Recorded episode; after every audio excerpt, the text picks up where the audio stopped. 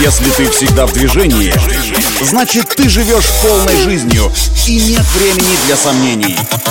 Лови свет! Свежие новости из мира моторов и автодорог. Программа «Автонавигатор». Только вперед! Это автонавигатор для тех, кто всегда в движении. С вами Александр Барский. Мы стартуем. Стало известно, что японская автокомпания Toyota объявила о запуске очередной крупномасштабной отзывной кампании. В этот раз под отзыв попали 84 тысячи автомобилей. В основном это коснулось пикапа Toyota Tundra 2022 модельного года, а также кроссовера Lexus NX 250 и 350.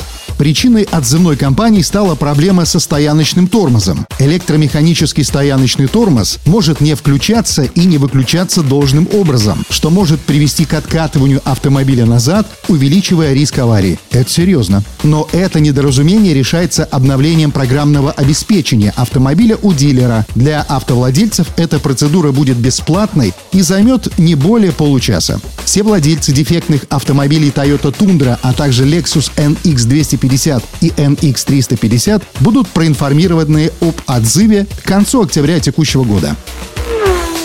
А вот в «АвтоВАЗе» заявили, что планируют запуск серийного производства электрической версии «Лада Ларгус» в следующем году. Собирать «Лада Е Ларгус», так она будет называться, планируют на заводе «АвтоВАЗ» в Ижевске. Это будет полностью электрическая модель с запасом хода до 400 километров у пассажирской версии и до 250 километров у грузовой. Как будет выглядеть полностью электрическая «Лада Е Ларгус», можно увидеть на официальных фото, которые уже размещены в сети.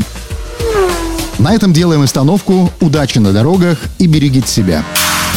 Программа «Автонавигатор».